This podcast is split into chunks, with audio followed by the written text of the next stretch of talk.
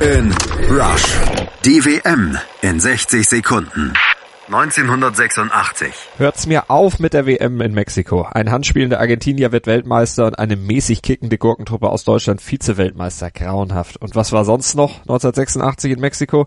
Im deutschen Lager nur Streit und Zank und Montezumas Rache. Ob's am Speiseplan von Teamchef Beckenbauer lag? Kraft in den Teller, Knorr auf den Tisch.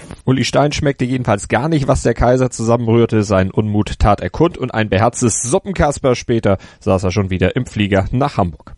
Andere Kollegen genossen derweil das Nachtleben von Mexiko, waren dabei mit ihren Anmachsprüchen deutlich kreativer als mit dem Ball auf dem Fußballplatz. Von Beruf habe ich ein paar Millionen auf der Sparkasse und die werden wir zusammen verbraten. Küsschen Kleines. Kein Wunder, dass Beckenbauer das ganze Turnier über mies gelaunt war und nur rumgerandelte über unbequeme einheimische Journalisten. Das ist ein kleiner Mexikaner, den sieht man gar nicht mit bloßem Auge, weil er so klein ist. Oder über ahnungslose australische Linienrichter. Der wusste weder, was abseits ist, der wusste, der wusste nicht einmal, ist der Ball im Aus oder nicht. Er ist halt ein Blinder. Aber manchmal findet auch ein blindes Huhn ein Korn und landet nicht in der Suppe. Das beste Beispiel Vize-Weltmeister Deutschland.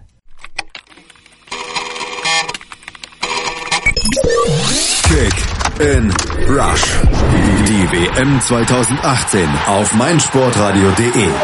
Klicke jetzt auf meinsportradio.de slash kick and rush und hole dir alle Infos zur Fußball-Weltmeisterschaft in Russland.